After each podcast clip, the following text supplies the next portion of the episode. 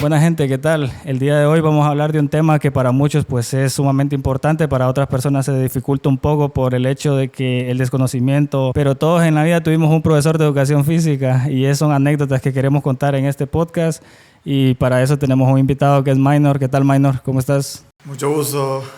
Es un placer. Al fin nos podemos Al fin, ¿va? montar, ¿verdad? Un placerazo. Gracias, igual. Y la verdad es de que varias personas me decían, invita a Minor, invita a Minor, porque conocen de tu trabajo, lo que has hecho y también eh, reconocen todo el esfuerzo que has tenido para mantenerte como instructor y también como, como maestro profesional y personal. Pero para empezar hablando un poco acerca de la educación física, me gustaría saber sobre el análisis de datos. Eh, o sea, cómo ha influido la tecnología en el análisis de datos y también eh, qué es lo que hacen los maestros después de analizar todos esos datos. Bueno, normalmente eh, en la carrera de educación física no te enseñan a analizar datos, no te enseñan a, a cómo podés medir algunas cosas con tecnología. Hoy puede ser que haya cambiado la universidad, en mis tiempos no, no se utilizaba tanta tecnología, pero al pasar al ámbito deportivo, que es donde yo ya me especialicé en voleibol y empecé en la parte de estadística, ahí sí, ahí empezamos a ver cómo eh, transcribir datos o pasar o tener una base de datos de equipos te podía dar la posibilidad de competir ante equipos que supuestamente eran muy superiores a vos por tiempo de entreno o por que tenían eh, un nivel técnico mejor a vos. Entonces, realmente cuando hablamos de la tecnología es la base de la victoria dentro del deporte. Cabe mencionar que vos también fuiste deportista y obviamente conociste de todos los dispositivos, algunos aparatos. No sé si quisieras contar sobre alguna visita que hiciste en otros países, en los gimnasios que estuviste. Por ejemplo, hablando de, de voleibol, uno de los que yo tuve mayor contacto fue con el data volley. Y mm, cuando viajaba, por ejemplo, mi, mi primer viaje ya como, como estadista, eh, tal vez no como deportista, no, no vi mucho, no, no presté atención, pero ya como, cuando pasé a ser estadista de, de, las selecciones de voleibol, de todas en general, eh, tuve el gusto, primero en Honduras, para el Norseca femenino, de sentarme a la par de un puertorriqueño que venía con la selección femenina de, de, de, de voleibol. Y le preguntaba yo, bueno, ¿y de qué, de qué nos sirve, profe? Eh, estos datos que te me estás tirando acá, porque yo miraba, estaba él con la cámara transcribiendo en la computadora y en la área técnica estaba uno más con una computadora. Atrás de la cancha había otro más y estaba el entrenador con, una, un iPad. Entonces yo me, veía todo esto y, y le consultaba, ¿y esto de qué te sirve? Y me empezaba a mostrar cómo este programa te daba tendencias. Por ejemplo, si un jugador te ataca mucho diagonal, te da una tendencia. Y entonces el entrenador, ¿qué es lo que hacía? Después de una tendencia donde te capturaba por cuadros, eh, decía eh, a sus jugadores, miren, tenemos tendencia con el jugador número 12, diagonal, con el, con el jugador número 2, la línea, con el jugador acomodador, tendencia de 3 y zaguero. Entonces, realmente la tecnología eh, en el voleibol es indispensable. Hoy en día es indispensable. Y siendo esto indispensable, la federación empezó a, darle mayor enfoque o le empezó a dar mayor importancia, sería la palabra. Y con esto nosotros, eh, aparte de lo que aprendimos viendo, vino un programa que es un programa básico de Navelo. Bueno, en el tema este de los sensores y dispositivos y aparatos que utilizan también en el fútbol, por decir otra rama del deporte, eh, vamos a ver también que se utiliza para medir la potencia con la que se golpea el balón, en el caso de voleibol, eh, hay chips en los balones, entre otras cosas, en el caso de fútbol. Eh, por ejemplo, en el caso de la NBA, que es un deporte que se considera bastante innovador en el tema de la tecnología por esa razón.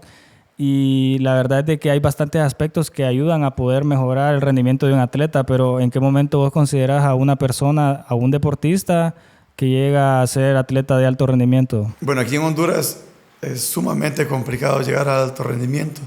Por lo mismo, no tenemos ni la tecnología ni las instalaciones adecuadas para llegar al alto rendimiento. Normalmente un jugador de alto rendimiento que yo te puedo dar es el Luis Salgado. Luis Salgado pues eh, está en Finlandia y este es un jugador que es emblemático para el voleibol hondureño y es el único jugador centroamericano de alto rendimiento que, que hay. Imagínate, un hondureño y casi nadie lo conoce. Hace poco ha ganado en, en levantamiento olímpico. Entonces, es un, un atleta único y especial. ¿Por qué? Porque en Honduras se le dio una base, pero de esta base él saltó a España, donde sí está la tecnología, donde se mide lo que hablábamos, por ejemplo, los chips que llevan ellos en los tenis, hoy en día, pues los petos que utilizan, los chalequitos pequeños que van en el pecho, para ver en qué zonas o en qué momentos ellos tienen mayores esfuerzos. Y cuando utilizar la tecnología bien, eh, en la preparación física, que es donde está la base del alto rendimiento, puedes venir, tomar esos datos y pasarlos a entrenamientos. Porque no solo es tomar el dato, datos podemos tomar todos.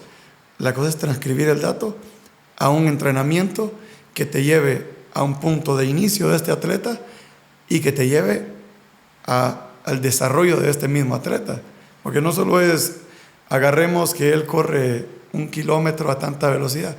Es que después de ver que él corre este kilómetro a tanta velocidad, hay que pasarlo a datos y ver cómo podemos nosotros potenciar aún más lo que ya nos dio la parte de la tecnología. Y de esa forma logran el crecimiento profesional de un atleta, ¿va?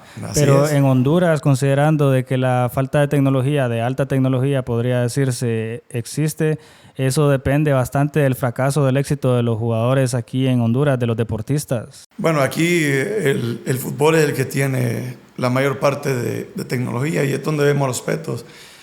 Pero si ves, realmente solo es eh, en selecciones donde, donde los entrenadores que vienen de fuera utilizan esto. Y en la Liga Nacional es muy complicado. Equipos como Olimpia, como Motagua, equipos grandes te utilizan esta tecnología pero si te vas a de dónde viene el jugador hondureño, tú sabes que no, no tenemos la posibilidad económica ni tenemos realmente eh, un programa dirigido a que en base a la tecnología vamos a desarrollar las ligas menores o en base a la tecnología vamos a desarrollar la segunda división hondureña. No, no hay un plan concreto en base a tecnología. Nosotros vemos pero no actuamos en base a la tecnología, sino en base a que el jugador de fútbol, ahí la garra catracha. A, eso, a eso nos basamos nosotros, en la garra catracha, pero nos olvida, se nos olvida que equipos como Estados Unidos, donde no había fútbol hace unos años, mira ahora dónde está, con jugadores en Europa. Y eso tiene mucho que ver en la parte tecnológica y en el, en el, en el escauteo que hacen de, de atletas, con tecnología, con datos y con programas dirigidos a desarrollar. Y estuve viendo unos videos de Japón que ellos tenían unos trajes con sensores en diferentes eh, partes del cuerpo y medían todos los movimientos del jugador. Y ellos decían que por la parte física de los japoneses era bien difícil romper algunos récords que otros jugadores han, creado, pero me pareció bastante interesante porque había, habían incluso calcetines que marcaban donde el talón hacía más fuerza, eh, algunos tenis también donde la potencia cuando corrían. Y en los Juegos Olímpicos que actualmente están desarrollando también habían otros aspectos que han ido eh, considerando con el uso de las cámaras y otras cosas. Pero en el tema del dopaje, eh, cómo la tecnología, pues no sé si en Honduras o en otro país, podría verse reflejada. Bueno, mira, en primer lugar, tenemos que ver la parte genética. Eh, hoy en día, si hablamos, por ejemplo, hoy hablaba de natación. Y en esta parte de natación, si te vas a los mm, mayores medallistas olímpicos de, de natación, no vas a encontrar más que estadounidenses. Entonces, algo tiene que estar pasando con Estados Unidos. ¿Qué está haciendo bien Estados Unidos que los demás no hacen? Y si te metes y buscas en, eh, en, la historia de la natación, no vas a encontrar normalmente un japonés o un chino. No vas a encontrar a nadie de ellos. Tiene mucho que ver con la, con la genética en primer lugar. No solo es la tecnología, sino la parte genética. Eh, Estados Unidos tiene un programa eh, de años que vienen eh, puliendo. Entonces, por ejemplo, ¿quién es el mayor medallista de la historia? Michael Phelps. 28 medallas, donde hablamos de que para llegar a lo que él llegó es casi imposible, ¿va? Pero si te vas a atletismo, ¿quién es el mayor ganador? Japón. Usain Bolt. Usain Bolt. Ah, Jamaica. Entonces, ¿qué vemos aquí? El color influye ¿sí? en la genética. Las fibras de contracción, ¿cómo son? La parte ósea, ¿cómo es? Entonces, Estados Unidos tiene tantos estudios en la parte tecnológica que han llegado a ese punto de decir, vamos a potenciar de esta manera y ya saben cómo potenciar en natación. Jamaica, a pesar de no ser un, un país muy desarrollado en la parte tecnológica, mira cómo gana en atletismo y le compiten poco. Entonces, sí va en la parte genética. Ahora, hablando del el dopaje, eh, hoy en día hay miles formas de, doparse sin que se den cuenta. Solo mira el ejemplo de Life, ah, de Life Armstrong, creo que es el, el, atleta este de ciclismo. Mira cómo él ganó todo. Nunca se dieron cuenta. Y no se dieron cuenta hasta un pequeño error, pequeñito error. Entonces, podemos decir que hoy en día hay un montón de gente compitiendo a alto rendimiento dopado, sí. No sé si, si vos has escuchado la historia de Eric Mozambani, que hablando del tema del físico y eso, como en la parte de natación se supone, yo no sé, pero dicen los eh, educadores físicos que las personas de color, eh, los huesos y todo pesa más entonces en la parte de natación ellos son malísimos para eso.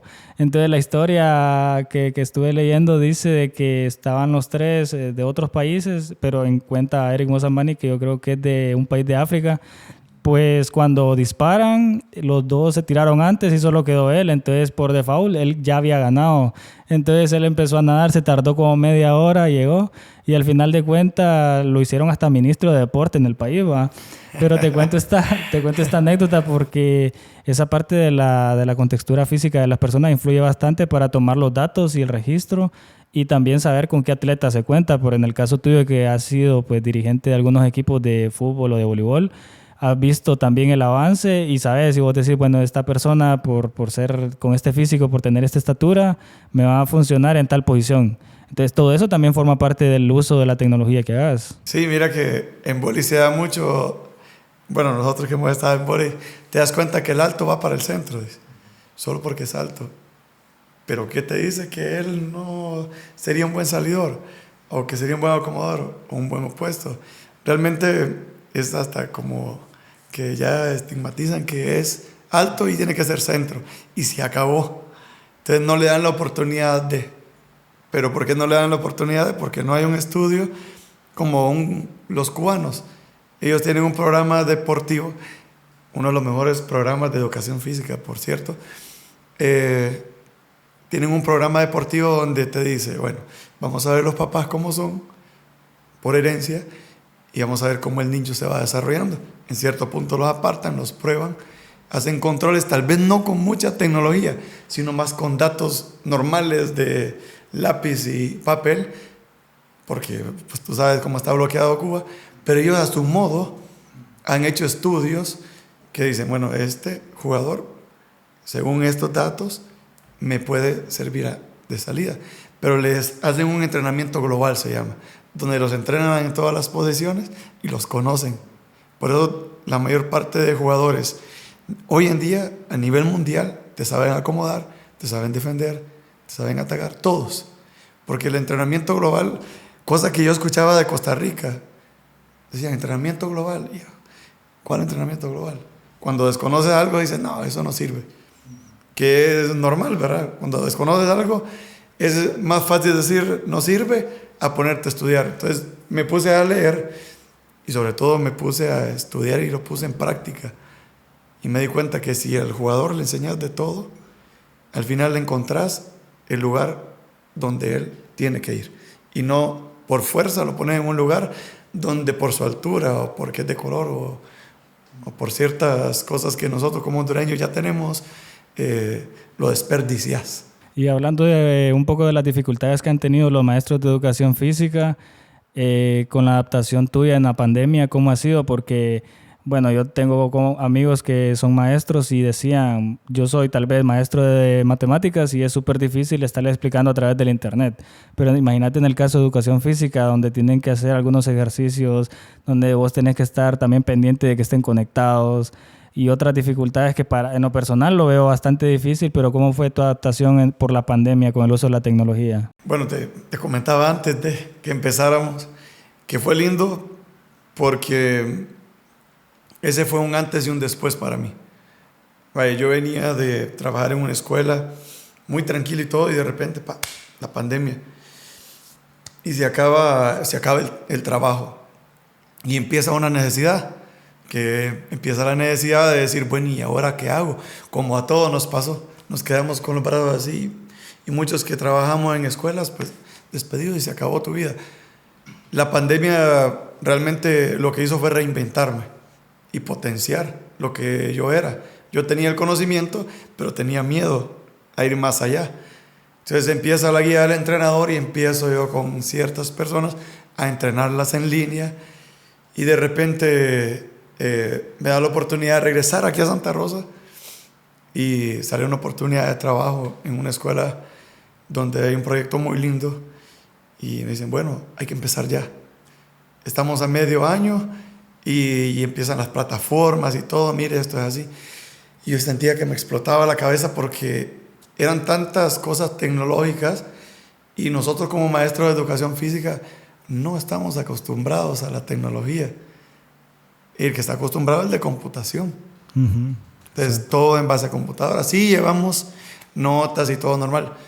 Pero imagínate que había que entrar a una plataforma, poner un link y había que cargar eh, planes y todo. Muy difícil. Saltando eso, lo que me sirve la guía del entrenador es que he estado dando clases en línea y mis clases se vuelven tan amenas de que tengo niños las primeras semanas que les digo, bueno, toca pechadas y se me escondían o me movían la cabeza. y entonces la clase se vuelve tan entretenida porque como yo doy clases en línea y todo es dinámico, estos niños terminan encajando y el programa de, bueno, Western termina siendo un éxito en educación física conmigo porque son clases tan dinámicas que el niño ya está esperando mi clase para hacer ejercicio. Entonces, realmente yo me reinventé, caí en el lugar correcto y ahora pues mis niños, como yo les digo, disfrutaron la pandemia o la sufrieron en cierta parte, ¿verdad? Porque soy un poco complicado. Eh, tú sabes que exijo mucho en la parte física. Y pues hoy en día, el antes y el después de la pandemia, ha sido bonito ver cómo los niños sí trabajaron en pandemia conmigo. Eh, reinventarme, organizarme y sobre todo eh, la dinámica que adquirí por la guía del entrenador y la pasé a educación física, cosas que no lograron. Muchos compañeros míos sufrieron. Yo no sufrí, yo disfruté.